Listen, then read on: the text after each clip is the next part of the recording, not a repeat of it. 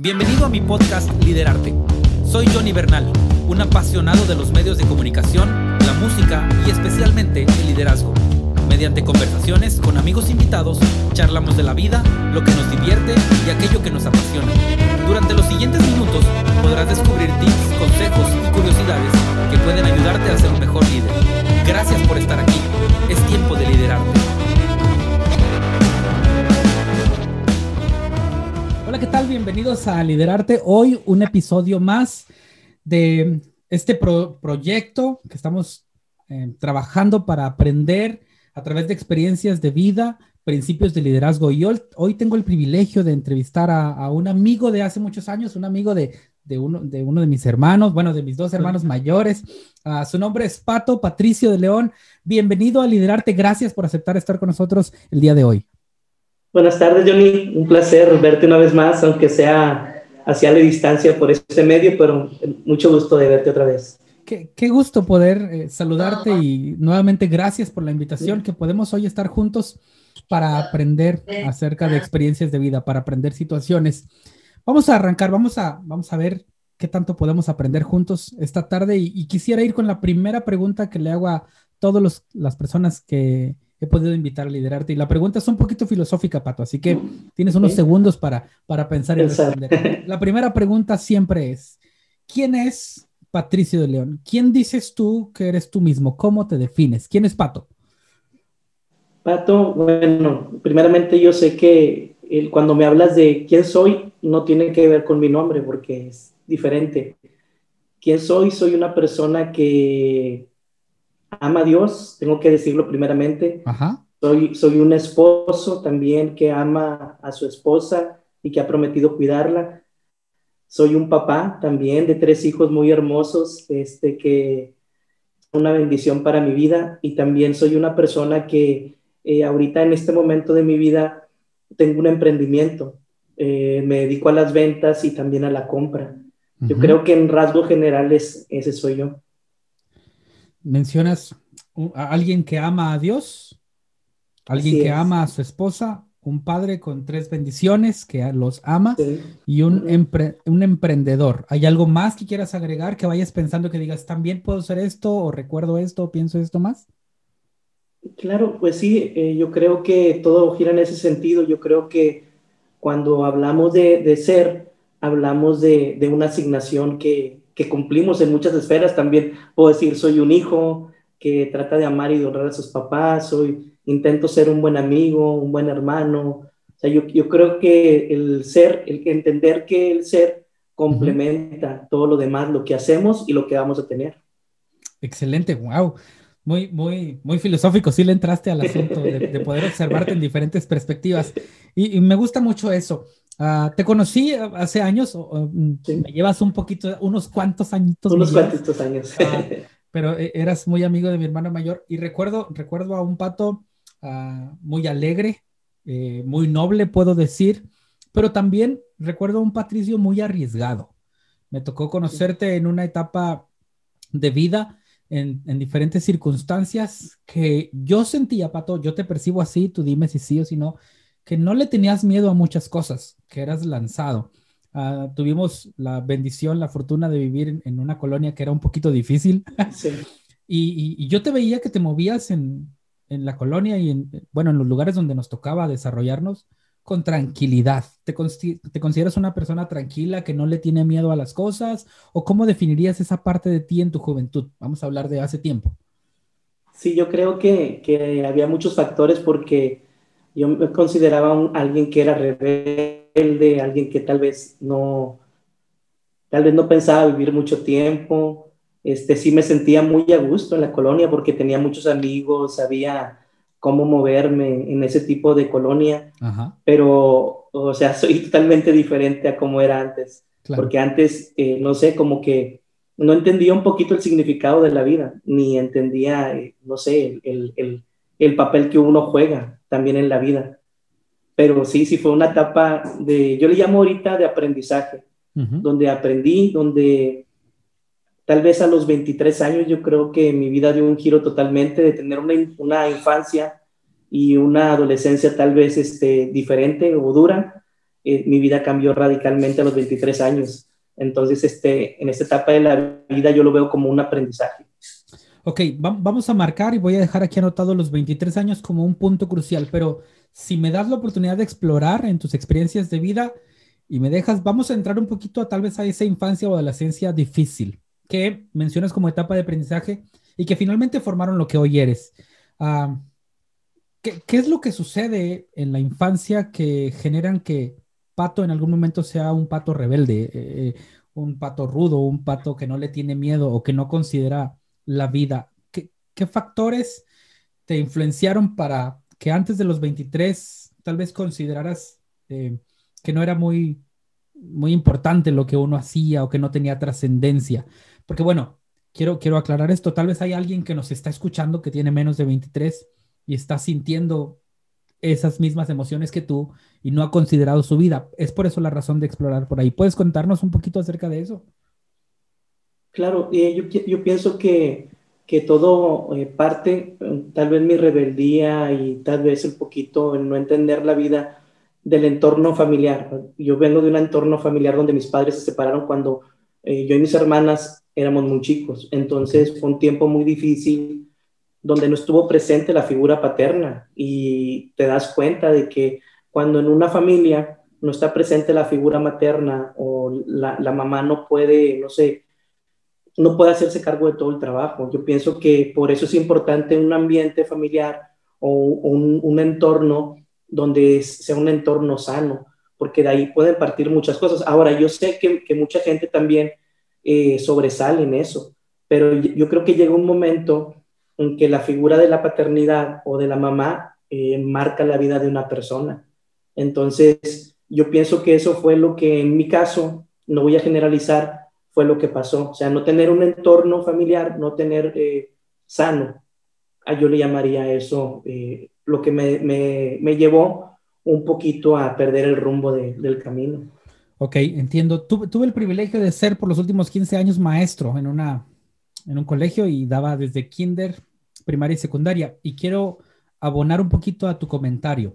Aunque no es una generalidad y aunque estamos hablando de ciertas experiencias, sí puedo observar como, como docente que fui durante 15 años que aquellos alumnos que tenían las ambas figuras, la, figura paterna y materna estable en casa, su desarrollo, su comportamiento y aún su disciplina era, era estable. No voy a decir mejor, era estable, porque igual eran rebeldes, igual eran juguetones, igual a veces no llevaban la tarea, pero eran estables, no tenían tantos cambios o tantos, tantos golpes de emociones.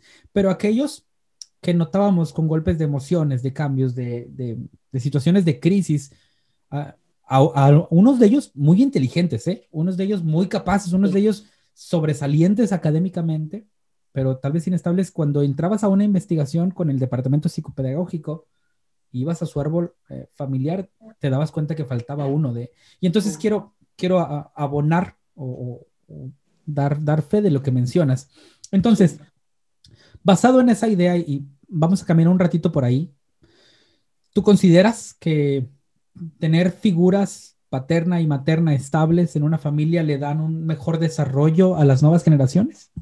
Claro, yo pienso que es primordial, o más bien cambio la palabra, yo creo que es vital tener tanto la figura paterna como la materna porque eh, cumplen ellos, tanto, bueno, ahorita ya que somos, yo sé que tú eres papá, que tienes a tu esposa, eh, yo siempre he considerado de que ninguno es más que el otro, o sea, ni el hombre ni el esposo es más que la mujer o que la esposa, pero sí pienso que cumplimos diferentes funciones, como el papá en los hijos, eh, no sé, varones marcamos mucho eh, la masculinidad de ellos y, estamos llamados a orientarlos en ese aspecto. Y también en lo que respecta a las niñas, les damos a ellas seguridad. O sea, siempre se me ha quedado mucho, eh, yo tengo dos hijas, eh, una tiene 15, va a cumplir 16, la más chiquita acaba de cumplir 11. Entonces, un consejo que yo recuerdo mucho es que como yo trato a mis hijas, ellas van a estar acostumbradas a cuando ellas tengan su pareja, su novio, su esposo, entonces, es un pequeño ejemplo de, qué tan importante es tanto la paternidad como el, rol que juega la mamá. Y lo repito, o sea, no es de que ninguno sea más importante que el otro, pero si los dos son sanos, se complementan, entonces las probabilidades de que tu hijo o tu hija vayan por el buen camino van a ser mejores. Entiendo que eres creyente cristiano igual que yo, pero al, hablar del buen camino, sé que no solo te refieres a Dios. No. Es decir, hay muchas cosas. ¿Qué pudieras agregar a esto? ¿Cuál sería un buen camino? Porque entendemos que probablemente este audio tal vez lo escuchen más personas, ¿no? Y, tal vez hay algunas damas que les toque enfrentar la vida solas o caballeros que están enfrentando, pero ¿qué, es lo que buscamos en nuestros hijos? ¿Cuál sería esa definición de buen camino en el desarrollo de, su vida en nuestra labor como padres? Sí, mira, eh, voy a, hay, hay, un, hay, una escritura, eh, no quiero abundar mucho en ella ni te voy a decir eh, en tal referencia, pero es una, escritura bíblica, dice, instruye al niño en su camino y cuando fuere viejo no se apartará de él. Entonces, en el contexto religioso o cristiano, siempre ponemos el camino como el camino de Dios, pero yo he entendido algunas cosas. Para mí el camino de que está hablando eh, en esta escritura Salomón, que fue un rey muy sabio, está hablando del propósito de vida de ese niño, de esa niña. Entonces dice que cuando ese joven, primeramente el papá, es una persona que es sana, es una persona que ama a sus hijos y entiende su papel como papá y la mamá también. Ellos le ven las cualidades de su hijo, ven las aptitudes, ven e, esas cositas que nos van diciendo, oye, mi hijo tiene como sentido de ser ingeniero o de ser un vendedor o ser un doctor. Para mí ese es el camino. El papá cuando descubre eso y a su hijo le dice, oye, te veo aptitudes para esto, hijo, y lo empieza a guiar, entonces ese, ese niño o esa niña que los papás este, somos las personas que Dios puso en su camino para que los guiáramos, para que los ayudáramos y los vamos afirmando en las cualidades que vemos. Entonces, ese es el camino que yo veo, o sea, esa persona, ese niño o esa niña va a ser exitoso en todas las áreas de su vida, porque cuando una, una, un niño o una niña eh, hacen para lo que vinieron aquí a la tierra, por así decirlo, entonces ellos van a ser felices y ellos van a ser exitosos en cualquier cosa que ellos hagan. Excelente, excelente manera de observar la escritura que a veces cerramos mucho, ¿no? Lo, consideramos solamente como una posibilidad, pero no, es, es un camino abierto que, que nosotros como padres podemos ir instruyendo desde, desde hoy que tenemos esa posibilidad.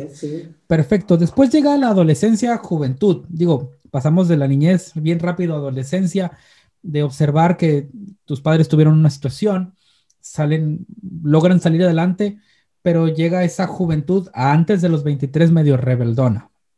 Así es. ¿Tienes, tienes algunas experiencias que puedas contarnos que, tú dices, si, si yo hubiera aprendido antes algunas cosas o valores o situaciones de vida, tal vez no me hubiera metido por ahí. ¿Hay algo que tú digas, híjole, digo, hoy todo es aprendizaje, pero híjole, esto no lo hubiera hecho, esto no me hubiera animado o esto y tal vez lo hubiera pensado dos veces antes de hacerlo? Híjole, yo creo, eh, cuando reflexiono acerca de mi vida, de esa etapa, lo que yo veo mucho, Johnny, es el tiempo. O sea, yo ahorita veo el tiempo como un recurso eh, súper valioso. De hecho, eh, ¿cómo poder decirte? Más que tuve experiencias difíciles con drogas, mucho tiempo batallé con, con algo de alcoholismo, este, y yo sé que en esas situaciones tú puedes salir solo, inclusive, sin la ayuda de alguien, con, con, voluntad, en muchas de las ocasiones. Pero cuando yo miro atrás de mi vida, eso es lo que yo veo más importante, que fue mucho tiempo perdido. Tiempo que tal vez lo pude haber ocupado en otras cosas que me hubieran ayudado a mí, que hubieran sido de bendición para mis padres, no sé, tal vez eh, en esta etapa de mi vida llevaría avance en, en lo que son mis sueños. Entonces yo pienso que cuando, cuando en mi caso, un niño o un adolescente no entiende el propósito de la vida, no entiende el valor del tiempo, yo pienso que es, es algo muy grave porque el tiempo es un recurso, tú lo sabes, o sea, podemos, no sé, tener mucho dinero, pero muchas veces eso no nos compra tiempo. O sea, tener mucho dinero y no nos podemos comprar muchas veces la salud. Entonces pienso que el tiempo es, es un recurso muy importante en el cual no debemos de perderlo y debemos de valorarlo. Nos toca grabar este episodio en tiempo de pandemia. Digo, no sabemos cuándo va, van a escucharlo alguien. Tal vez, tal vez ya salimos de la pandemia cuando lo está escuchando alguna persona. Pero eso que mencionas, ¿verdad? Podemos tener mucho dinero, muchas pertenencias, pero perdimos el tiempo. En esta pandemia hemos observado en el desarrollo de ella que personas se han ido así en poco tiempo y por más que hubo recursos, dinero. Claro, no. No, y, los que se quedan se quedaron lamentando, se quedan diciendo me hubiera gustado, me habría encantado. Eh, y bueno, lo que dices del, tiempo es un recurso vital. Entonces vamos a avanzar en el tiempo y llegamos a los 23 años. Esa edad que tú mencionas. ¿Qué ocurre en la vida de Pato? ¿Qué cambia? ¿Qué sucede para llegar al Pato que es hoy? ¿Qué, ocurre en la vida de Patricio de León a los 23 años? A los 23 años yo pienso que fueron dos cosas muy importantes. O sea, descubrí, yo creo que primeramente, quién era yo. O sea, no Patricio de León, no como me llamo, sino descubrí quién era yo. Y descubrí también, yo creo que también muy importante, para qué estaba aquí en la tierra o el mundo, no sé cómo le queramos llamar. Eh, yo creo que son dos cosas súper importantes, descubrir quién eres y descubrir para qué estás aquí en la tierra. Y a los 23 años, eh, yo recuerdo mucho una persona, una, una chava en ese entonces, bueno, esta chava todavía. Entonces ella, ella me habló mucho de eso, me habló mucho, mucho, mucho de eso. Eh, no sé si puedo decir marcas. Claro, es posible, por favor. bueno, Eddie, Eddie Cortés, yo sé que, Cortés. la conoces. Ojalá pueda, ella, pueda verlo. Eddie es una gran, sí. A ver si se anima a venir a liderarte en algún momento, pero Eddie, hoy estamos hablando de ti. Estaría muy padre. Bueno, yo recuerdo mucho que ella me habló de esas dos cosas. Me habló de quién era yo y me habló que tenía un propósito. Y eso para mí cambió mi vida totalmente porque yo siempre pensé de que, no sé, de que éramos un número más tal vez o que nuestra, nuestra vida no tenía trascendencia. Y ahora me doy cuenta de que estoy total, estaba totalmente equivocado. Y yo pienso que esas dos cosas son muy importantes para toda persona, descubrir quiénes son y descubrir para qué están aquí en la tierra. Entonces, esas, esa persona, y bueno, ahorita vamos a hacer un resumen de situaciones de liderazgo que voy observando, pero una persona, una amiga cercana, te ayuda, te, te hace reflexionar. Ahora, estas preguntas creo que han existido por mucho tiempo. Claro. No son preguntas comunes. De hecho, vienen inherentes en, en, todos los seres humanos. De acuerdo. Pero entonces, ¿qué ocurre a los 23 que tú las tomas, las haces tuyas, las respondes y cambias? ¿Qué, qué sientes que ocurrió ¿Qué, en el entorno, en el lugar donde te mueves, en la situación religiosa? ¿Qué, qué, qué, qué es lo que provoca el cambio? Porque habrá alguien que escuche estas preguntas y diga, bueno, yo ya sé quién soy y para qué estoy, pero pues no cambio, ¿verdad? sigo siendo igual. ¿Qué ocurre en Patricio para que suceda un cambio? Yo pienso que tuvo que ver, mira, primeramente yo creo que todos los seres humanos eh, nos movemos a nivel espíritu también, o sea, estamos constituidos no solamente con un alma, con un cuerpo, que es lo que en algún momento todos dejamos, tenemos un alma que yo creo que es nuestros pensamientos, las emociones, la voluntad, pero también tenemos un espíritu y a veces ese espíritu está dormido, está quieto, eh, no lo tomamos mucho en cuenta, pero yo creo que así como tenemos un espíritu, llega un momento en que ese espíritu puede llegar a ser sensible. Entonces, cuando nosotros le damos prioridad al espíritu, eh, somos sensibles, es cuando podemos descubrir cosas más importantes que lo temporal y que lo material. Y eso yo creo, yo pienso que fue lo que me pasó en, mi caso, de que yo tenía una necesidad, tenía muchas preguntas en mi vida y llegó un momento en que yo dije, oye, yo creo que hay algo más. Entonces, precisamente cuando hay, hay un proverbio, no sé si es chino, dice que cuando el, el alumno está listo, es cuando aparece el maestro. Y yo pienso que es lo que pasó en mi caso. O sea, yo estaba en un momento de mi vida muy difícil, eh, buscando respuestas, tratando de encontrarme a mí mismo. Entonces, eso se movió al nivel del espíritu. Y llega una persona y me empieza a orientar. Tú eres tal persona, tú tienes un propósito y para mí fue un total, o sea, cambio. O sea, que, que no fue un cambio tal vez, eh, por así decirlo, de que fue un cambio brusco, sino que fue un proceso. Un proceso. Pero la semillita de, de la curiosidad ya, ya la habían sembrado en mi corazón. Entonces, los 23 años los marcamos como un punto vital en, tu desarrollo. Ah, encuentro, y, bueno, este, te, comenté que este, la idea de este podcast es encontrar algunos principios de liderazgo. Eh, alguien que, que ama, mencionaste al inicio. encuentro pasión en eso. También te mencionaste en la situación de, de dificultades, alguien con, capaz, con capacidades de resiliencia, de salir adelante eh, en medio de las crisis. No hay liderazgo sin crisis. Eso es muy interesante. Y, y, me gustó mucho este, este último punto porque estamos hablando de una persona de influencia. Uh, creo que para poder crecer en todo ámbito, siempre hay personas de influencia en nuestra vida. Y me gustó sí. mucho la frase, no alcancé a notarla, pero creo que la aprendí. Cuando el alumno está listo, entonces llega el maestro. Qué interesante, nunca la había escuchado. ¿Puedes ahondar un poquito en esta idea? ¿A qué te refieres con, con eso? ¿Y qué representaría a nivel de influencia o de liderazgo o de discipulado, de mentoreo, como queramos llamarlo, eso para nosotros hoy?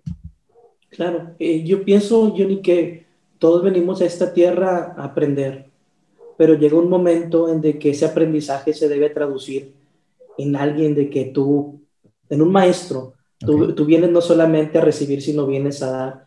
Y yo creo que eso pasó en mi vida. Eh, una de las cosas que muchas veces tenemos es que pensamos de que no la sabemos todas, uh -huh. de que, no sé, soy experto en esta área, pero cuando nosotros tenemos un espíritu enseñable, es cuando podemos estar preparados para los maestros que nos da la vida o nos da el cielo, por así decirlo. Uh -huh. Y yo pienso que, que liderazgo tiene que ver mucho con eso. O sea, tú no puedes ser un buen líder si primero no eres un buen alumno. -huh. y, y, eso es clave. Te digo, no sé si esa frase se la escuché a, a, un, a mi líder espiritual, a mi pastor.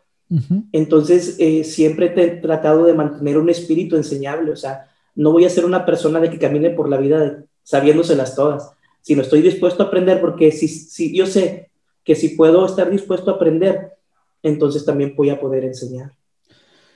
El día que dejemos de aprender será entonces cuando muramos. Y decimos, y, no, y no, te, no, tendría que ser a lo mejor físicamente, sino, sino en una cuestión de nuestra personalidad.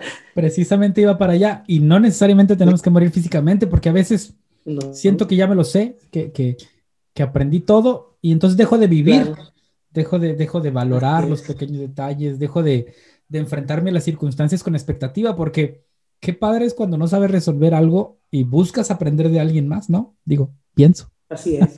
Sí, sí, sí, no, estás en lo correcto. Excelente. Muy bien, pues hemos avanzado entonces por tu niñez, adolescencia, conocimos un poquito tu familia hasta esta edad de los 23 años. Después viene un cambio, mencionaste tú, estas son palabras tuyas. Después de los 23 empieza un proceso en el cual empiezas a ser transformado por decisiones, por acercarte tal vez a un mundo espiritual, por, por entender quién eres y para qué estás acá. Uh, ¿cómo, ¿Cómo es la vida entonces de, de los 23 ahora? que te conozco como un emprendedor, te conozco como alguien que está desarrollando una pequeña empresa, un negocio de compraventa, que yo te observo, y lo digo con respeto, con, como alguien exitoso, que, disfruta su familia, que tiene sus hijos, que, que tiene clientes y que los trata bien. Y una de las cosas que voy a mencionar, y lo voy a dejar aquí subrayado, lo voy a mencionar yo, pero lo voy a subrayar, como alguien generoso, alguien que está dispuesto a compartir. Ya hice una, una basecita de todo lo que observo de ti. ¿Cómo, cómo llegar del pato que, que andaba en crisis al pato emprendedor, a, a Patricio de León con un negocio, con una familia y con posibilidad de ensanchar, ensanchar su territorio? Yo creo que cambiaron, así como cambió mi manera de pensar, cambiaron mis expectativas también. Eh, al momento en de que yo, a los 23 años, yo tengo, por así decirlo, un despertar en mi espíritu, yo lo puedo llamar así. Eh, yo entendí eh, para qué estaba aquí en la tierra, entendí quién era. Eh, eso cambió totalmente mis expectativas y no solamente mis expectativas en lo moral, que yo batallaba mucho, no solamente en, en lo, no sé, en lo relacional, lo puedo decir, con, con uh -huh. mis papás, con mis amigos, con la gente, sino también mis expectativas financieras. Y como tú mencionabas, eh, ahorita tengo la oportunidad de tener un, un negocio de compra-venta, donde tengo mostrador para tener a, las, a los clientes, donde vendo en redes, donde también utilizo algo de Facebook y para mí ha sido eh, muy gratificante, John, y, y, tal vez este, no hayas escuchado esto, pero sabes que uno de los beneficios muy grandes de tener un emprendimiento, de tener un negocio, de lo que hablábamos hace un ratito, es el tiempo. O yo le he visto que el, tener un negocio, el tener un poquito de, ¿cómo llamarlo? De oportunidades o, eh, financieras, de no depender a lo mejor de un sueldo, sino depender de las ganancias, a mí me ha redituado el tiempo. porque yo, por ejemplo, puedo abrir a las 9 de la mañana y a las 3 de la tarde ya hice mis ventas, ya entregué mis productos. Entonces, esto para mí ha sido muy padre y ha repercutido en mi familia, porque muchas veces caemos en la trampa de que tener un emprendimiento, un negocio, es de que te tienes que matar, que tienes que pasar ahí el más tiempo posible. Yo creo que al principio así es, pero si tú lo haces de la forma correcta, uno de los beneficios muy grandes no solamente es lo económico, sino es el tiempo, de que tú puedes disfrutar a tu familia, puedes planear y disfrutar a tus hijos, y, y es algo que, como te digo, si lo llevas por el camino correcto, y lo haces de la manera de que esto te pueda beneficiar no solamente a ti y a tu familia, vas a ver muchas oportunidades.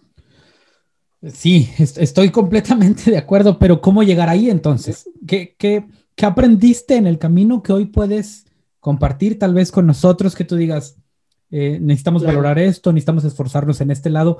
¿Qué, qué, qué tips, qué, qué, foquitos tú nos puedes mostrar? Voy a dar un tip muy gracioso y, y este lo aprendí de, de un, un, amigo que es de Chihuahua. Él decía que debemos de tener el, el, ejemplo de Tarzán. No sé si lo has escuchado.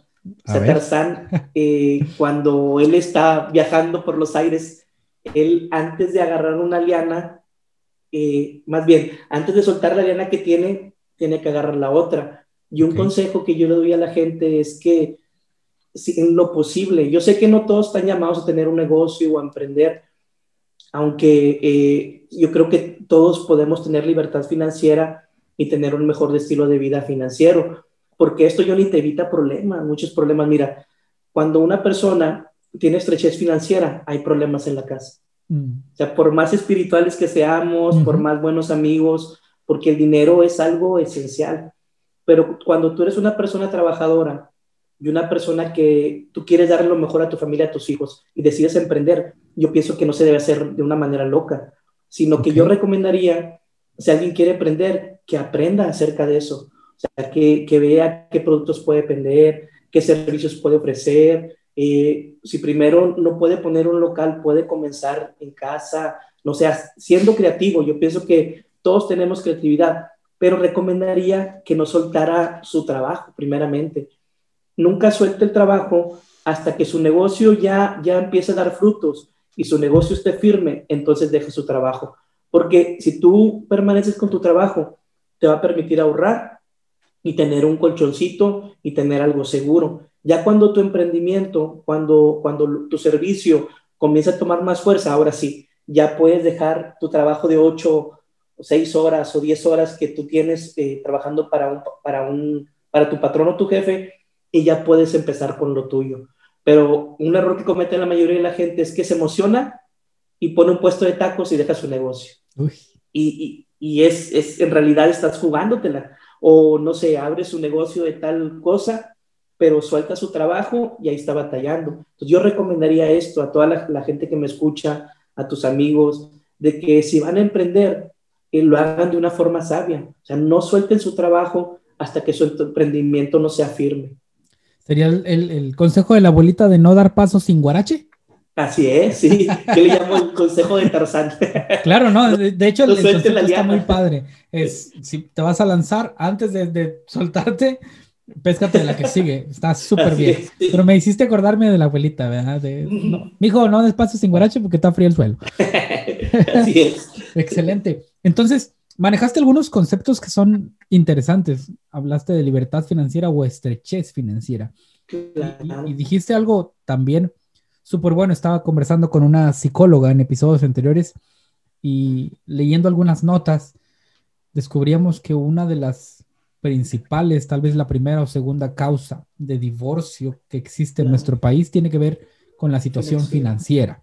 Sí. Eh, situación financiera causa, causa infidelidades, causa crisis, causa problemas, mm. causa un montón de cosas, pero no lo valoramos y, nos queremos conformar con lo, que, con lo que hay. Y entonces, pues ahí aguántate vieja, ¿no? Digo, en el caso de varón a, dama, ¿verdad? Eh, sí. Entonces nos, causa crisis. Hoy tú tienes un matrimonio eh, estable, lo puedo observar eh, a la distancia, puedo dar fe de eso, pero déjame hacer un paralelismo entre tu situación como emprendedor, y ahorita quiero seguir hablando un poquito de finanzas, pero tu, tu crisis anterior. ¿Cómo, cómo llegar después de, de tener una infancia difícil por causa de una situación de tus padres compleja a tener una familia estable? ¿Qué decisiones tuviste que tomar? ¿Qué cambios hiciste? ¿Cómo lograr una, una buena relación matrimonial teniendo una crisis en el pasado? Y esto lo menciono nuevamente porque son ejemplos que tal vez alguien que nos escucha está viviendo ¿sí? y tuvo crisis y piensa que así va a ser siempre cómo cambiar nuestro, nuestro destino, nuestro, nuestra herencia, cómo cambiar la situación que hemos vivido en el pasado. Yo pienso que es abrirte primeramente un cambio interno, porque muchas veces cuando venimos de un entorno así, a veces hay falta de perdón, muchas veces hay resentimiento, y yo pienso que todo eso estorba.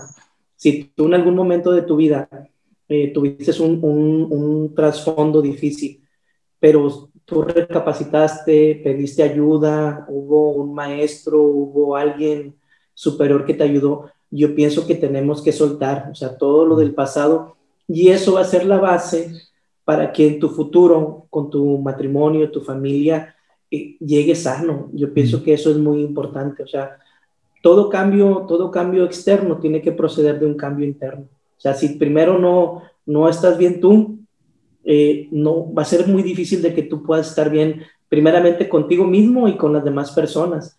Y yo pienso que en mi caso eso pasó. Yo tuve que, eh, tuve que perdonar, tuve que amar, tuve que soltar cosas que tal vez me dieron en mi infancia y en mi adolescencia, pero eso me ayudó a tomar todo eso como aprendizaje, tomarlo como un ejemplo y yo no, ¿cómo te diré? Aprender, yo le llamo aprender de la experiencia ajena o le llamo aprender de los cabezazos de los demás.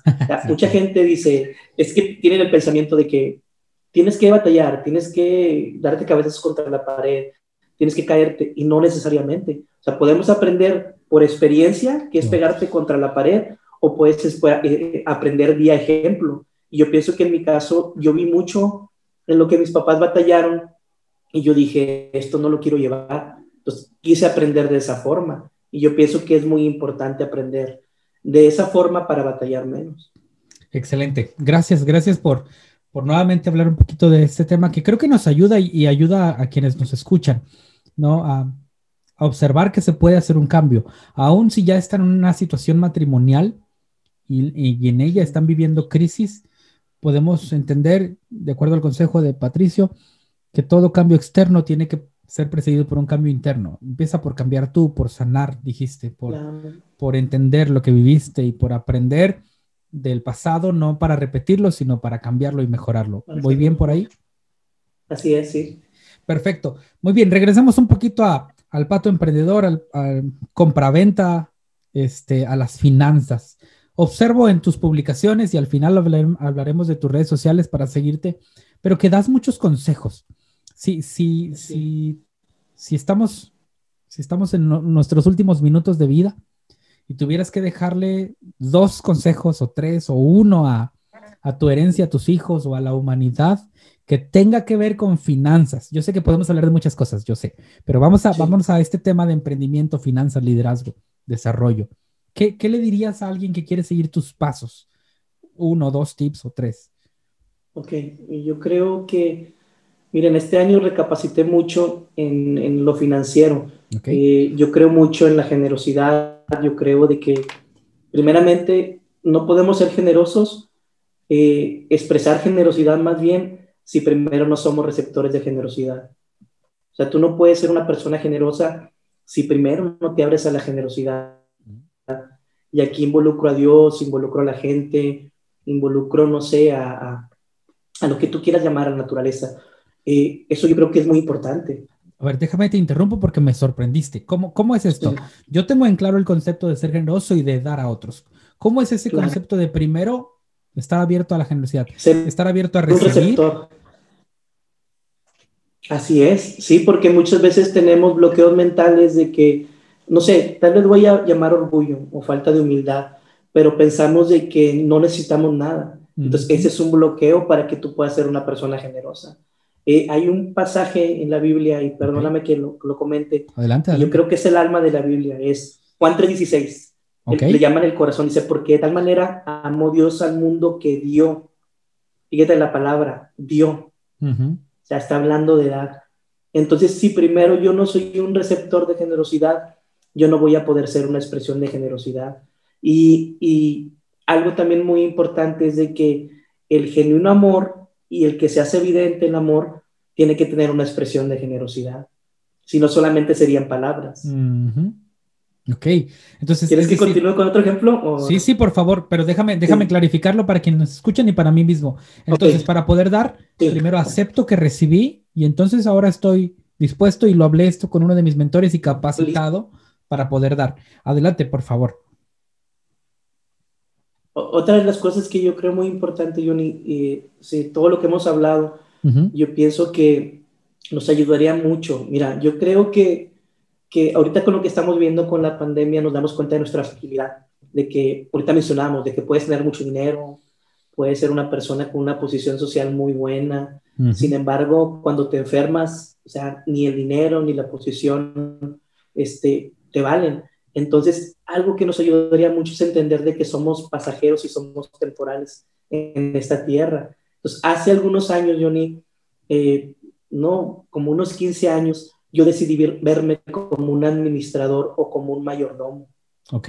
Y esto a mí me cambió totalmente la vida, porque a veces caminamos por la vida con una mentalidad de escasez o a veces caminamos con una mentalidad materialista y es totalmente el extremo. A veces decimos, es que si yo soy pobre, me voy a mantener humilde, este, no voy a codiciar, Dios me va a ayudar, le voy a caer bien a la gente y luego nos vamos al otro extremo y decimos, es que si yo tengo mucho dinero, yo le voy a dejar a mis generaciones y no es algo malo, pero puede irse a un extremo también que te va a hacer daño, de que te enfocas solamente en trabajar y nunca vas a disfrutar de ese dinero. Entonces, yo, yo quise poner un punto medio y yo quise ver, me estoy viendo en este momento de mi vida y decidí verme como un administrador. O sea, verme no como dueño de las cosas, sino como un administrador. No solamente de lo financiero, sino también de mi familia, de mi esposa, de mis hijos, de mis amigos. Entonces, esto me ha liberado totalmente. Yo ahora no soy el dueño de nada, sin embargo, soy el administrador de todo. Y esto es liberador porque ahí haces un equilibrio, o sea, entre el trabajo, entre el dinero y lo que vamos a dejar a nuestros hijos.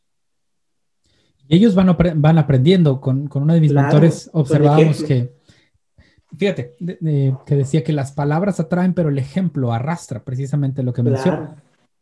Y entonces, eh, colocarnos como administradores, como seres temporales, en, un equilibrio entre la escasez y la mucha abundancia, nos, nos da un piso correcto. ¿E-, ¿Es, así lo que estás expresando? Así es, sí. Mayordomía, yo le llamo mayordomía o administración. Saber eh, verme como alguien de que tiene que cuidar, pero también a la vez tiene que ser generoso. Y a la vez no verme como una persona de que todo me pertenece a mí, sino que lo estoy administrando para mis futuras generaciones. Y entonces no hay una crisis. Digo, porque en este tiempo de, complejidades, este, hay empresarios que han perdido su, negocio, su dinero, y sintieron que lo perdieron todo. Pero si tuviéramos la mentalidad no de dueños, sino de administradores, diríamos, se fue, no pasa nada, vendrá algo más. ¿Va por ahí la idea de ser administrador? Claro. Sí, fíjate que yo siempre he pensado que el trabajo mucha gente ve el trabajo como una maldición y yo lo veo como una oportunidad creativa. Yo lo he visto así. El trabajo, cuando tú amas tu trabajo, cuando tú entiendes este, cuál es tu asignación de trabajo, tú ves el trabajo como una obra creativa. Eh, amas tu trabajo, vas con gusto, te levantas en la mañana. Sin embargo, cuando tú estás haciendo algo que no te gusta, va a ser pesado y va a ser difícil que tú puedas ser promocionado, que tú puedas prosperar. Sin embargo, cuando tú le das al clavo, por así decirlo, eh, tú dices, no es que Johnny es un orador o es un influencer y te vas por ese lado y lo ves como una oportunidad para sacar tu creatividad, yo te aseguro que vas a tener éxito en todo lo que tú hagas. Entonces, yo he decidido ver en mi vida el trabajo como una tarea creativa, pero también que me va a dar para poder proveer a mi familia y que yo pienso que es muy importante. O sea, fuimos creados para trabajar. No es, no es una maldición trabajar, sino es una oportunidad para ser creativos. Interesante. Creo que nunca había observado o ha escuchado a alguien que me, que me observara el trabajo como una oportunidad creativa.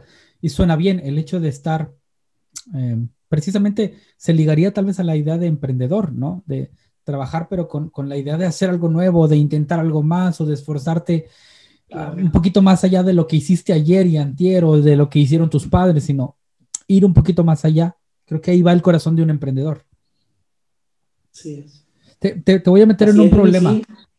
Déjame te hago una... bueno, adelante. No, no, no, no, dime, dime, dime. Te voy a meter en un problema con una pregunta un poquito compleja que creo que ronda a, muchos emprendedores y a muchas personas que están buscando tener una libertad financiera o una mejoría económica. ¿Es malo querer ser millonario? Vamos a ver qué responde Pato. Yo creo que no yo creo que, que, no es malo ser millonario si entiendes. Ok. Si entiendes, o tienes, más bien, voy a, voy a cambiar un poquito, si entiendes el, lo que es el dinero, porque el dinero solamente es un recurso, o sea, el dinero, eh, ¿cómo te diré? Hay, hay una frase que me gusta mucho y que mucha gente la ha cambiado, dicen, es que el dinero lo cambió. El dinero lo cambió esa persona, pero ¿sabes qué creo, Johnny? Que el dinero no cambia a la gente, yo creo que el dinero magnifica lo que tú eres. Si tú eres una persona tacaña o coda, como decimos en Monterrey, y tienes dinero, vas a ser un millonario tacaño. Pero si tú eres una persona generosa y tú ganas dinero, vas a ser un millonario generoso. el dinero en realidad eh, no es malo. El uso que damos el dinero, la forma en que pensamos del dinero, es lo que, lo que, lo que hace que se tome un sentido ¿cómo se le llama moral? O sea, el dinero, el dinero no tiene moral, ni es bueno ni es malo, sino el dinero va a ser lo que tú le dices. Por eso las escrituras eh, hablan mucho acerca del dinero y una persona, el apóstol Pablo dijo, eh, raíz de todos los males es al amor el dinero. Él lo dijo, sí, o sea, él lo dijo, raíz de todos los males es el dinero.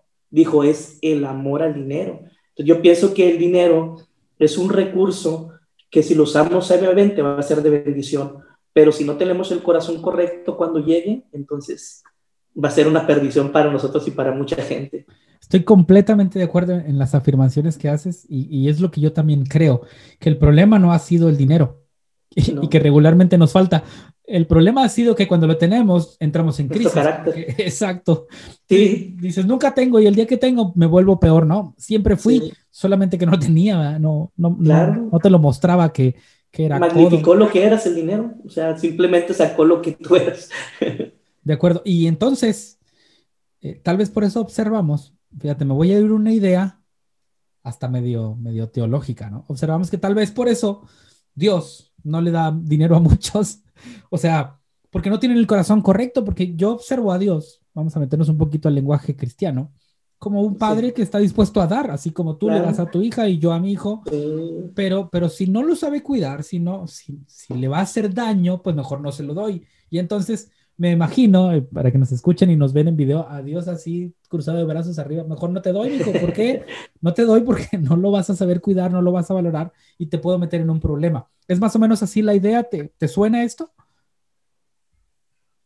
Sí, me suena porque yo siempre he visto a Dios, no, no siempre, perdón, sino que desde los 23 años yo he visto a Dios como un padre. Y creo lo mismo que tú, Johnny. O sea, yo creo que Dios no, no va a hacer algo que te haga daño.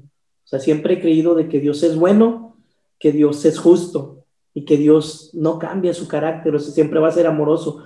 Pero al igual que como los papás cuidamos a nuestros hijos y queremos de que aprendan carácter, de que maduren, no nos va a dar algo que nos haga daño. Yo pienso de que muchas veces eh, malinterpretamos el corazón de Dios y que decimos, es que Dios no me prospera o no me ayuda. O sea, yo creo que Dios prospera y que Dios nos ayuda, pero cuando tenemos carácter, cuando tenemos madurez, no es de que Él quiera bendecir a unos más que a otros, sino simplemente Él se mueve con los hijos que, que muestran madurez, que muestran un poquito de carácter. Hay algo muy interesante en, en las escrituras, Johnny, donde una persona le dijo a Dios, no me des pobreza ni riqueza. Y, es un proverbio muy conocido y mucha gente lo agarra y dice, mira, él es que es, muy padre, dijo, no me des pobreza ni riqueza porque si tengo poquito voy a robar y si tengo mucho eh, me voy a olvidar de ti. Sin embargo, fíjate Johnny, el apóstol Pablo, él dijo, eh, yo todo lo puedo en Cristo que me fortalece, yo sé vivir en escasez y sé vivir abundancia. Entonces, ¿qué era lo que tenía diferente el apóstol Pablo? El carácter. Era una persona de que para él lo más importante era, era Dios, era su carácter, era la madurez y no era el dinero. Entonces estaba preparado para todo. Y cuando Dios encuentra una persona de que ha desarrollado madurez, una persona que eh, quiere, quiere aprender y expresar generosidad, Dios no, no tiene límites para esa persona. O le va a ayudar, lo va a promocionar. Lo va a bendecir y, tal vez ahí, ahí se resume. Excelente, excelente. Me, me gusta, me, gusta el, tono o el aprendizaje que podemos ir obteniendo. Tengo una, una idea más. El hecho de, de recibir bendición no nos exime de nuestro trabajo. Pablo dijo, he aprendido a estar en escasez y en abundancia. En abundancia. Él se mantenía un momento de su vida de las ofrendas que le daban, pero cuando no llegaban, decía, hace trabajar y se ponía, se ponía a chambear. Entonces, puedo aprender a vivir de ambas cosas entendiendo que soy un administrador, entendiendo que no le tengo amor al dinero y un día puedo comer con los ricos caviar. Siempre es el caviar, me han mencionado. Pero un día puedo estar tranquilo comiendo taquitos de, de decimos acá en taquitos de vapor, decimos acá en Monterrey, y estar contento. Es decir, no me duele el día de hoy no comer una comida cara y tampoco me afecta el día que puedo disfrutar una comida este, de mucho recurso, ¿no? Tener el corazón correcto. Claro, así es, Johnny. Yo aprendí mucho del apóstol Pablo, no sé si has escuchado la palabra contentamiento, y yo tengo mi propia definición. Contentamiento para mí es aprender a amar a Dios independientemente de mi nivel financiero. O sea, para mí eh, mi amor que yo le tengo hacia Dios no depende si tengo hoy menos que ayer, si mañana voy a tener más, de eso no depende mi amor a Dios. Y el apóstol Pablo desarrolló contentamiento, por eso él pudo decir, he aprendido a tener, a no tener, a comer a veces en lugares, no sé cómo tú dices, caviar o a veces comer taquitos. Y yo pienso que a mucha gente nos falta eso, aprender a desarrollar contentamiento, que, que nuestro amor por Dios y por la gente nuestras emociones, Johnny, que no cambien para con nuestra familia cuando tenemos o no, o no tenemos, mm. porque al final y al cabo somos temporales. Y el mejor legado que vamos a dar a nuestros hijos y a nuestras generaciones es con el ejemplo, con nuestro carácter. Entonces hablamos de familia y finanzas. El detalle de, de aprender que las finanzas son un recurso para estar estable en nuestro matrimonio, pero también con, nuestros padres, con nuestros hijos, la herencia. Ah, ¿Cómo considerar la situación de la finanza en nuestra vida eh, a la luz de, una estabilidad emocional? Porque mira, déjame, tratar de, de, explicar mi idea para aprender de ti. Si yo estoy bien financieramente, puedo regresar un poquito a mis padres puedo, puedo bendecirlos, que ellos me mantuvieron, me ayudaron, ¿no? No es mi labor, pero puedo. Si estoy bien financieramente, ya hablamos de la relación matrimonial, pero también si estoy bien financieramente, puedo dejar algo a mis hijos. Exactamente. Sí, entonces, basado en esa idea, ¿puedes compartirnos algunas experiencias o qué consejos pudieras dar en ese sentido hacia los padres, hacia la pareja, que ya hablamos un poquito, pero también hacia el futuro? Claro, sí, mira, eh, yo hablando un poquito de eso, de lo que tú dices, de cuando uno tiene libertad financiera, eh, no es de que tú seas mejor persona, sino que te brinda más posibilidades. Y una de ellas es de ser de bendición, no solamente para tu esposa y tus hijos, sino también para tus padres, no sé, para gente que tú amas, para tus amigos.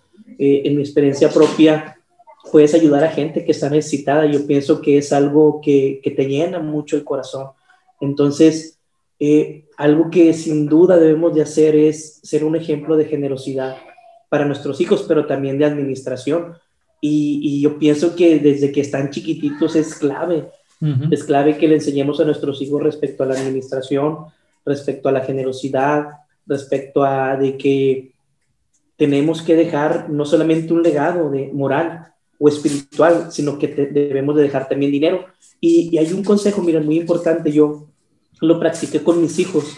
Yo les compré unos frascos, les compré tres frascos hace algunos años y a cada uno de estos frascos le puse uno ahorrar, a otro le puse generosidad y al tercero le puse disfrutar. Y está bien interesante porque yo pienso que el, que el dinero debe ser manejado en esas tres direcciones. Debe ser, el dinero se debe disfrutar primeramente, no es algo malo. Debes disfrutarlo porque para eso trabajas, porque para eso trabajas y llevas dinero a tu familia, para que tu esposa y tus hijos lo disfruten pero también tenemos que ser previsores. Por eso un frasco debe de llamarse ahorrar. Y el tercero, que yo pienso que es igual de importante, es generosidad. Y la generosidad yo la, yo la relaciono yo ni con invertir. Okay. Eh, las escrituras, la Biblia, en eh, mucha gente que, que, no tiene nada que ver con el medio religioso cristiano, ven la generosidad como una forma de invertir, la ven como una semilla y es algo muy real. O sea, es, este mundo está diseñado, Johnny, que si tú das, tú vas a recibir. Entonces, por eso es muy importante eh, no solamente practicar el ahorrar o el acumular, sino es muy importante que practiquemos la generosidad, porque cuando yo practico la generosidad, estoy metiendo una semilla en la tierra, de que a lo mejor tal vez a mí no me dé ese fruto, pero se lo va a dar a mis hijos o se lo va a dar a mis nietos. Mm. Sí, porque el concepto natural, cuando sembramos no es para cosechar hoy mismo en la tarde o en la noche o mañana, sembramos para el futuro, para nuestros hijos. Este, la sombra de la sombra de los árboles que hoy tenemos lo plantaron probablemente nuestros abuelos. Y ese es el concepto. Ahora, qué, padre dinámica que tal vez podemos dejar aquí a quienes nos escuchan. Un frasco ahorrar, generosidad y el tercero disfrutar. Pero ¿en qué medida, Pato? ¿En qué medida esos frascos se van llenando? ¿Hay algún porcentaje o le echamos un peso a cada uno? ¿O cómo se van creciendo esas arcas? Que yo, yo seguí el consejo, o más bien sigo el consejo de un hombre llamado Juan Wesley.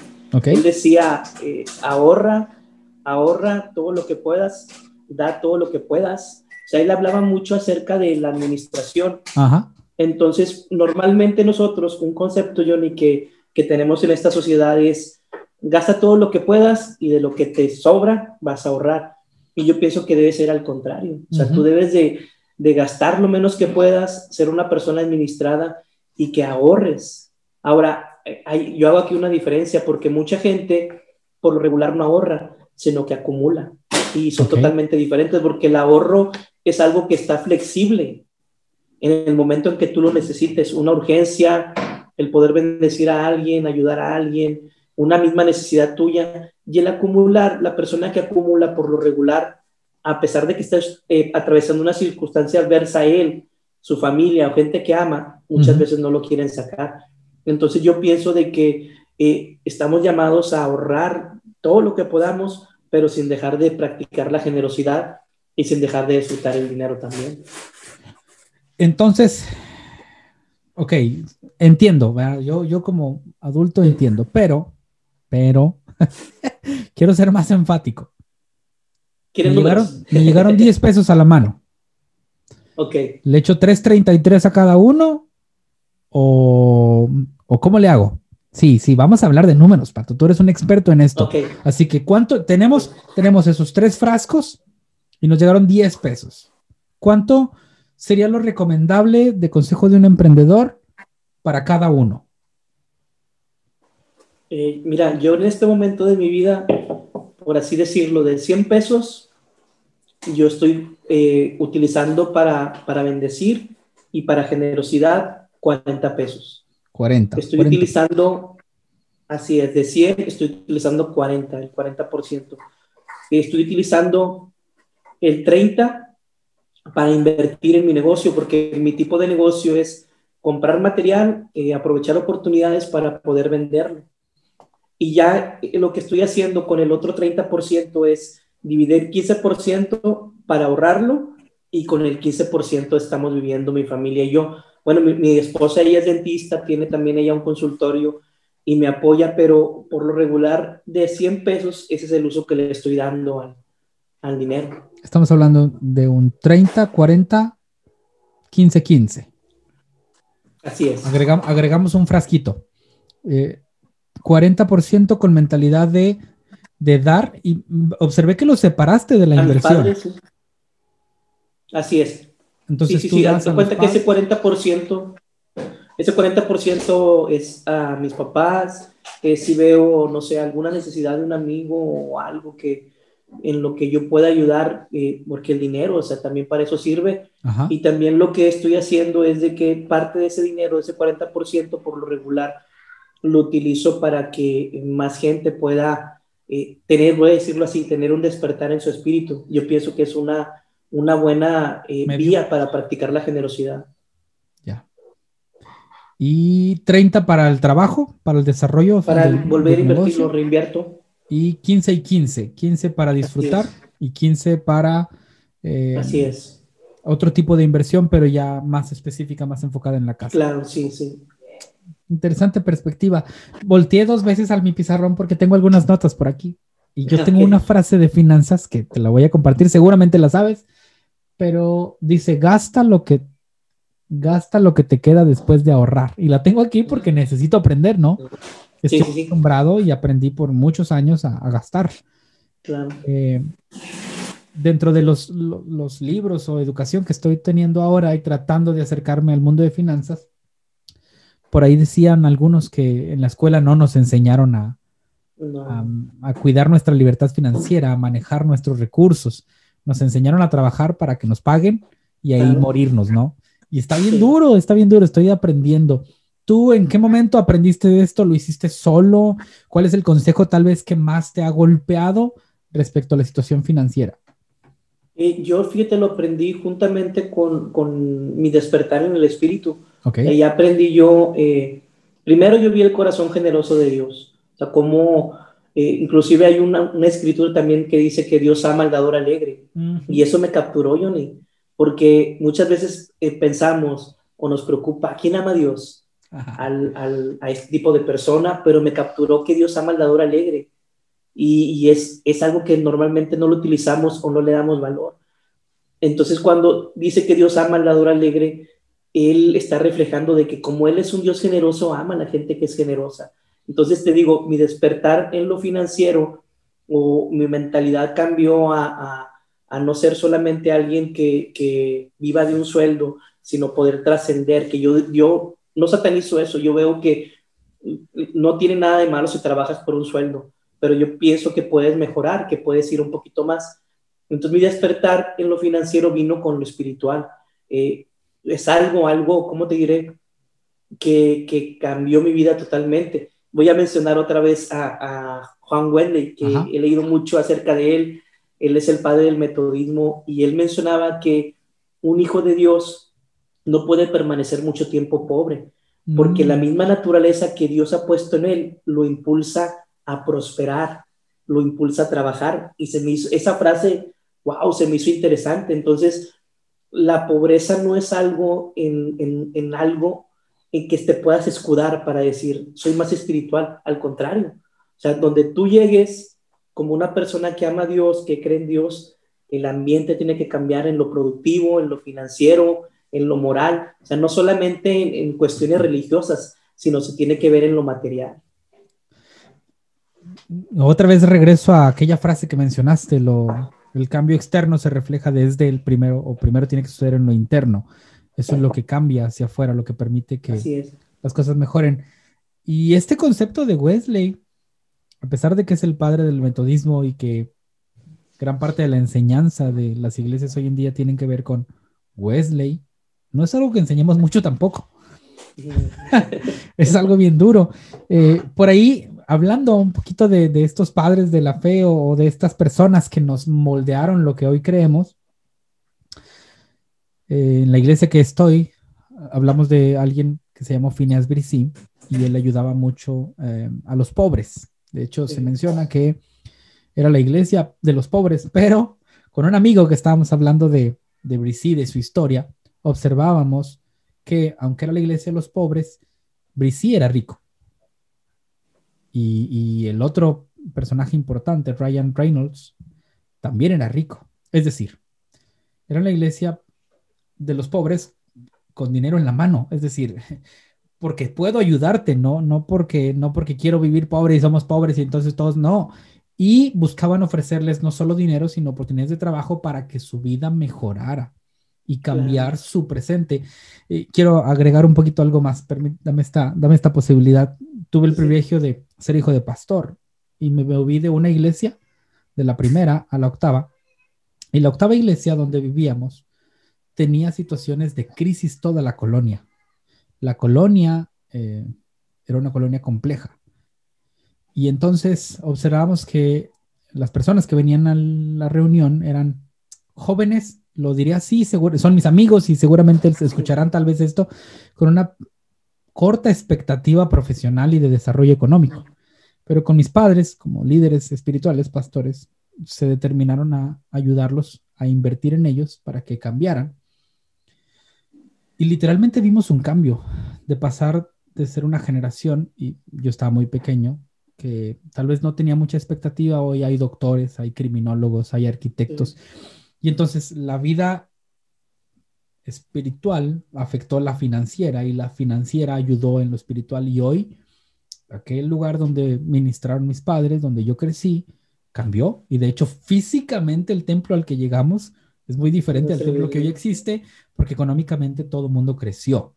Entonces, tú hablarías que, o solamente es afirmar el comentario que dijiste, o si quieres ampliarlo, la vida espiritual correcta nos lleva a a una mejora de vida financiera y económica? ¿Puedes ampliar un poquito esa idea?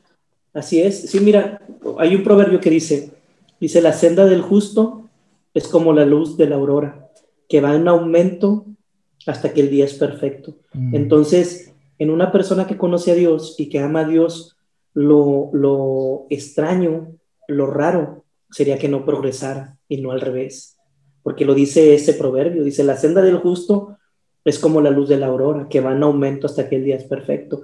Entonces, muchas veces tiene que ver no con la religión, amigo, no tiene que ver con, la fe en Dios, sino tiene que ver con la mentalidad de la persona, de que a pesar de que esa persona sea un creyente o se diga un hijo de Dios, no ha cambiado su mentalidad. O sea, tiene una mentalidad todavía, voy a decirlo así, eh, terrenal, o tiene una mentalidad, no sé, de escasez o mentalidad de pobreza cuando en realidad nuestra mentalidad debe ser una mentalidad de expectativas, de generosidad, de ser de bendición.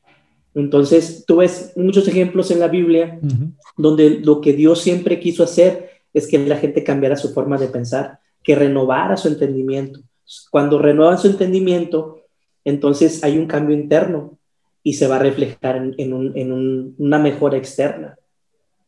Excelente, excelente. De hecho, Pablo, que lo has mencionado varias veces, habla de eso en Romanos 12, ¿no? Cambiar, cambia, cambia tu mentalidad. entiende, las, entiende la misma vida que estás viviendo de una manera diferente y, Así es. observar o al entender eh, las condiciones van a cambiar. Es muy emocionante, a mí también me encanta Pablo, cómo pasó de ser el conocido, el, atendido por todos, el bien recibido, el de ropas seguramente caras hacer el Pablo que se adapta a las circunstancias y puede vivir en cualquier situación. Excelente. Em, te mencioné que estábamos aprendiendo acerca de cómo tratas a tus hijos y nos diste el consejo de tres frascos. Eh, ahora quiero ir a la idea de tu negocio, ¿sí? Decidiste emprender, comenzar, ya nos dijiste que nos tomemos bien de la liana que estamos antes de, irnos a una nueva. Antes de sí. Pero si algo nos pudieras aconsejar a aquellos que estamos emprendiendo, algo más, pudieras ampliar el conocimiento que tienes, aparte de ser generosos y de ser bien administrados, ya tengo dos consejos claros. ¿Qué, qué, último consejo pudieras eh, aventar en las últimas fichas de este, de este juego de aprender? Claro, mira, eh, yo, me, como te comentaba, eh, vendo material eléctrico y me dedico a las ventas. Y algo muy importante que yo veo en una persona emprendedora que debe tener, y es la habilidad número uno, debe saber vender. Aunque no sea un producto, puede ser un servicio, puede ser a sí mismo, tiene que aprender a venderse. Y muchas veces, por ejemplo, alguien levanta un negocio y dice, es que yo no sé vender, voy a contratar a una persona y está bien, o sea, no hay ningún problema, pero si es tu negocio, tú debes de desarrollar esa habilidad. Y como eh, yo, yo pienso que las ventas, el vender, muchas veces es algo que viene en nosotros, pero también yo creo que es algo que podemos desarrollar. Entonces es muy importante que nosotros aprendamos a vender, que no nos dé miedo tratar con el cliente, que no nos dé miedo las negativas, eh, el llamar muchas veces, el insistir, el, ser una persona perseverante, porque va a llegar un momento en la vida, Johnny, de un emprendedor que está vendiendo, de que va a jugar muy duro lo emocional. Entonces es muy importante ser una persona que desarrolló esa habilidad de vender y ser estable emocionalmente, porque a veces no vas a vender, a veces tu producto no se va a vender durante un tiempo, o a veces vas a pasar un momento porque son temporadas en la vida. Claro. Tu servicio a veces no lo van a buscar. Entonces ahí va a ser muy importante tu madurez emocional, saber que eso es pasajero y de que eso se vendió en algún momento y se puede volver a vender. Entonces yo, yo pienso que eso es muy importante. Si vas a emprender, nunca dejes de aprender y te conviertas en un excelente vendedor. Y la segunda es de que tus emociones, tus emociones en cuanto al emprendimiento sean fuertes. Si tú creíste en ese producto, o crees en, tu, en ti mismo y en tu servicio, no dejes de creer, porque ese momento tal vez adverso o esas vacas flacas se van a ir, porque todo es temporal y todo tiene una fecha de caducidad. Excelente. Me, me, dejaste en knockout con esa frase que dijiste, si vas a emprender, nunca dejes de aprender. Ah, y bueno, hablar de las emociones, creo que siempre es importante, sobre todo en temporadas como hoy que estamos grabando este podcast, tiempos de pandemia, ¿no? ¿Quién, iba a decir? Tal vez, tal vez me tocó observar a unos familiares de mi esposa que se dedican a las ventas. Ellos ah, curten pieles y regularmente tenían un pedido ya estimado para todo lo escolar. Y como, pues como nadie esperaba esto, lo trabajaron. Ellos lo sacaron el pedido, ya solamente esperando que el cliente venga y se lleve, pague, ¿verdad? Pague y se lo lleve. Y no, y nos contaron que las ventas bajaron un montón, pero yo veía al familiar de mi esposa muy estable, decir, pues ni modo, va a salir, nos está costando, no era algo planeado, pero va a salir. Y, creo que nuestras emociones juegan un papel importante, nuestras emociones, y creo que eso se ligaría entonces, Pato, a lo que mencionaste del alma, del espíritu, estar bien, entender que pues, pues no es tuyo y que llegará su momento, ¿no? Sí, así es. Sí, así es, Johnny. Yo, yo pienso que eso es básico, o sea, eh, tus emociones sujetas a lo que crees. Y, y aquí voy a poner algo, mira, las emociones siempre van a estar firmes si tú decides ser una persona de principio y de valores. Si tú no eres una persona que eh, camina en principios, que tenga valores, que tenga prioridades en la vida, pues cualquier cosa te va a mover. Sin embargo, si eres una persona de principios que ha decidido, no sé, caminar en integridad, ser una persona generosa, ser una persona íntegra, todo eso te va a sujetar y el tiempo adverso, como te digo, va a pasar. Y algo que, que pasa normalmente es que con el paso de los años cambian la forma en que la gente hace negocios o a veces los principios y los valores en ciertas épocas como que no los ven tan importantes. Pero vuelvo a repetir, una persona que tiene valores y principios, independientemente del año, de la situación, de la adversidad, se va a mantener en lo que cree. Ay, excelente. Creo, creo que es un, podcast muy bueno, de mucho aprendizaje y yo creo que te, voy a tener que volver a invitar para seguir hablando de estos conceptos. Pero quiero ir, quiero ir como en la montaña rusa, ya llegamos al clímax, quiero ir empezando a bajar. Hay una dinámica que me gusta hacer a, mis invitados y es una palabra, una respuesta. Esta respuesta ojalá no sea muy amplia, la idea es que es una frase, algún principio corto o una palabra si quieres. Eh, vamos a ver cómo nos va. Yo tengo ocho y si se me ocurre alguna otra, te la aviento. ¿Estás listo? Ok. primera palabra, la primera palabra de siempre. Dios. Todo. Ok. Familia. Prioridad. Ok. Ahora vamos más específico. Esposa. Mm, amor. Bien. Hijos. Hijos, híjole. Bendición, tú lo dijiste. Muy bien. ¿Padres? Padres, híjole, padres. Vitales. Ok. El dinero. El dinero. Divertido. Oh, interesante. Eh, el trabajo. Trabajo. Creatividad. Sembrar. Sembrar. Clave. Un líder. Eh, ¿De qué leído actual o...? A ver, ¿qué se te viene a la mente? Mi pastor, Ramiro Alvidres. Muy bien. La palabra emprendedor. Voy agregando algunas palabritas, dos más y ya. Emprendedor. Soñador. Y negocio. Negocio. Negocio. Oh, esta sí me metiste en aprieto porque tengo tantos conceptos referente al negocio, pero yo creo que negocio es...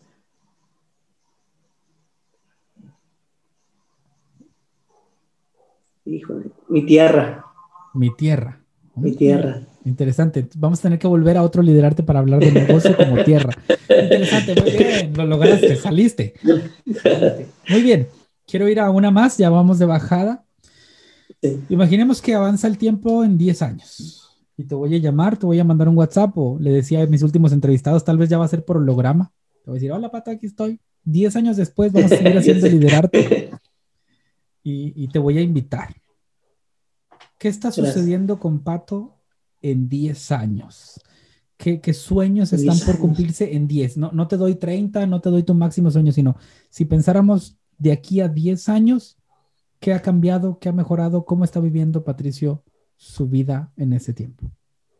Hoy me veo trabajando, Johnny, me veo todavía trabajando. Yo, yo pienso que el retiro en alguien entendido no es opción. Yo pienso que le bajas al ritmo de trabajo, eh, en todo. O sea, la edad te lo va pidiendo, pero me veo, quisiera verme más maduro, entendido, eh, quiero ver a mis hijos este, amando a Dios, eh, conociendo a Dios, siendo personas de bien para la gente y siendo personas también de que sirven a Dios para mí eso es bien importante. Yo siempre en, las mañanas tengo un tiempo que lo practico, le digo, cuando estoy llorando, estoy pidiéndole a Dios, le digo, Dios, yo quiero que mis hijos te conozcan, yo quiero que mis hijos te amen y yo quiero que mis hijos te sirvan. Y es una oración de que tengo, yo creo, como un año repitiéndolo, que mis hijos te puedan conocer cada día más, porque tú eres un padre de que inmenso, que mis hijos te amen con todo su corazón que no seas para ellos una religión y que mis hijos te sirvan. Porque a pesar de que hablo de emprendimientos, amigo, y de que tú hablas de emprendimientos, de negocios, yo creo que no hay mejor patrón, no creo que hay mejor dueño que Dios. Claro. Y pienso que de ahí parte todo. Súper bien, estoy de acuerdo. Entonces, en 10 años nos veremos y evaluaremos qué tanto hemos avanzado o, tal vez ya habremos crecido mucho y ya quedará esto como un chiste, ¿no? Muy bien, ya estamos bajando. ¿Alguna palabra, algún consejo que nos des de tu corazón para todos quienes hacemos y escuchamos liderarte? Claro, yo creo que el mejor consejo que puedo dar es de que se acerquen a Dios. Muchas veces utilizamos busca a Dios, yo pienso que Dios no está perdido, sino que Él está cerca de nosotros y que siempre ha estado con los brazos abiertos, y yo pienso de que todos los, todos los seres humanos somos su familia. Y yo pienso que Él como un Padre amoroso está esperando de que regresemos a Él, que nos podamos conocer a nosotros mismos, entender lo que te decía hace ratito, entender quiénes somos y para qué estamos, y que lo podamos abrazar a Él como un Padre. Yo pienso que de ahí parte el éxito en todas las áreas de la vida, de que podamos entender de dónde venimos y hacia dónde vamos. Entonces mi mejor consejo es de que, de que no descuiden o que abracen esa área espiritual que todos y cada uno de nosotros tenemos, que la abracen y que esa área espiritual está en Dios. Entender su paternidad, entender su propósito, entender de que la vida no termina cuando dejamos este cuerpo, sino que hay más. que pensemos un poquito más en la eternidad, sería mi consejo. Excelente, creo que es un consejo muy pertinente y muy necesario y a la luz de toda la conversación, creo que si hacemos eso, lo creo personalmente, nuestras finanzas y futuro y emprendimiento puede cambiar. Claro. Excelente. Muy bien. pues entonces vamos, vamos terminando y, y, ahora te dejo el lugar nuevamente, pero para que te despidas, ¿quieres mandar un saludo a alguien, algo que quieras decir ya para finalizar como despedida ahora? Gracias, amigo. Primeramente, darte las gracias por esta oportunidad. Me dio mucho gusto hablar contigo, escuchar tus preguntas, el poder compartir un poquito. O sea, yo he aprendido de que, como te decía, siempre estamos aprendiendo y que no hay nada mejor que ser personas humildes, que ser personas que, que cuidan su relación con Dios, de que realmente valoran eh, más lo trascendente, lo espiritual a lo material o a lo temporal. Y un abrazo, o sea, para toda la gente que te va a ver, en, que nos va a ver en, en, esta entrevista. Este, yo soy una persona de que eh, mi despertar espiritual fue en la iglesia en Nazareno. Amo mucho a, a, la iglesia. Yo creo que la iglesia somos todos los hijos de Dios. y, pero yo tuve la oportunidad de tener un despertar en el espíritu en la iglesia en Nazareno, en la congregación del Nazareno. Entonces, hay mucha gente que amo, que estoy muy agradecida y, y fíjate, esto es muy interesante, amigo, porque yo pienso que un corazón generoso es el resultado de un corazón agradecido. Y en mi corazón hay mucha gratitud para mucha gente de que estuvo ahí en momentos importantes. Entonces, eh, siempre va a haber gratitud en mi corazón para contigo y para toda la gente de que en algún momento han formado parte de mi vida. Y gracias por ese tiempo, amigo. Gracias, muchas gracias por, por tomar eh, estos, estos minutos, que ya, ya te quité varios. Gracias por, por regalarnos esta experiencia, esta sabiduría que has ido adquiriendo y estos principios que nos ayudan como persona, pero también como emprendedores, para aquellos que están emprendiendo. Aquí hay consejos de parte de Pato. ¿Dónde podemos, tienes alguna, mencionaste que tienes una página, si alguien requiere tus servicios de venta de equipo eléctrico, puedes hacer promoción acá, puedes decirnos eh, a la página donde podemos encontrar. Claro, muchas gracias. Sí, mira, eh, tengo el Facebook y se llama La Tienda de Patricio. El nombre medio loco, pero es que como decían, ahí lo consigues en la tienda de Patricio, entonces se quedó algo como un chiste, pero a la vez tuvo que ver algo con marketing, porque así era como me conocían. Primero mi papá, que también se llama Patricio, y luego a mí. Entonces el Facebook es La Tienda de Patricio y vendemos material eléctrico industrial para, para revendedores, instaladores, para empresa mediana, chica y grande.